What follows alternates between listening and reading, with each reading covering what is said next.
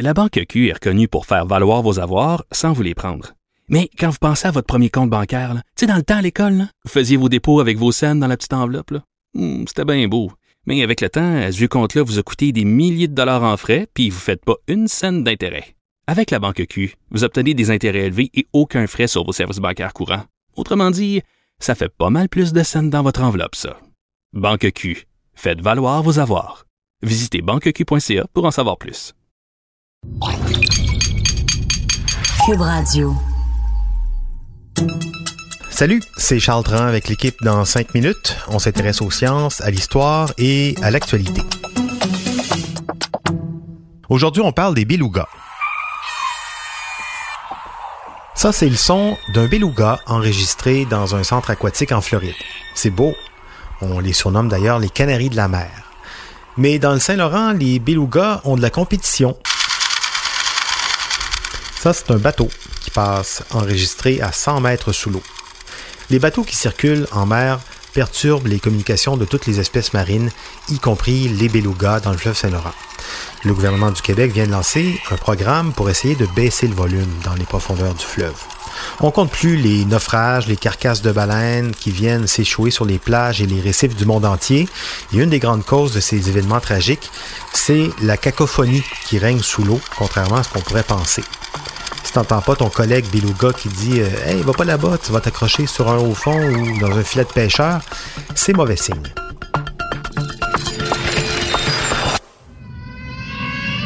Le bruit des moteurs nuirait donc au contact entre les groupes de belugas qui ne sont plus que 900 dans le fleuve. Au début du mois d'août dernier, des environnementalistes ont applaudi un plan d'action de Québec pour tenter de réduire le bruit dans les eaux du fleuve Saint-Laurent, un plan pour permettre aux belugas de mieux communiquer entre eux. Dans le courant des cinq prochaines années, des chercheurs développeront donc un simulateur de bruit pour évaluer les moyens les plus efficaces d'atténuer le son sous-marin causé par le passage des gros navires, mais aussi des bateaux de plaisance. On va essayer de tester, voir quel son nuit ou quel son ne nuit pas aux conversations entre les belugas.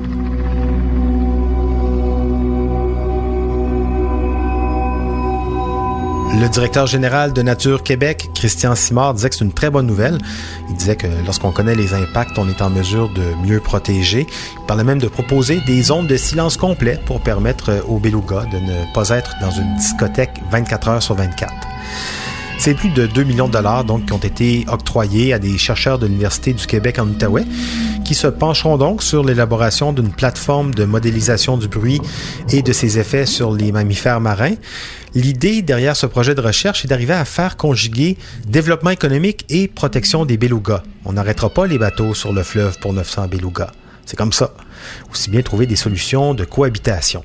C'est un projet prometteur, surtout quand on sait que cette équipe de l'Université du Québec en Outaouais est la même qui avait supervisé un projet similaire qui avait mené aux limitations de vitesse imposées par le gouvernement fédéral dans le fleuve pour éviter les collisions entre les bateaux et les baleines noires. Le projet des belugas devrait durer cinq ans, le temps nécessaire pour développer ce simulateur de son qui déterminera comment le bruit des bateaux affecte les belugas. Parce que sinon, il reste quel choix pour les belugas? Peut-être un sanctuaire, une baie fermée avec des filets.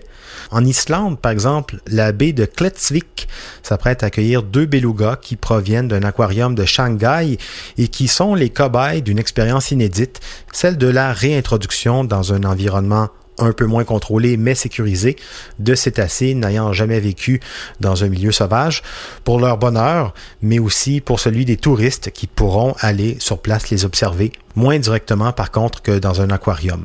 Nos 900 belugas du Saint-Laurent, euh, eux, sont dans un environnement sauvage, oui, mais sauvagement dérangé par un trafic maritime intense.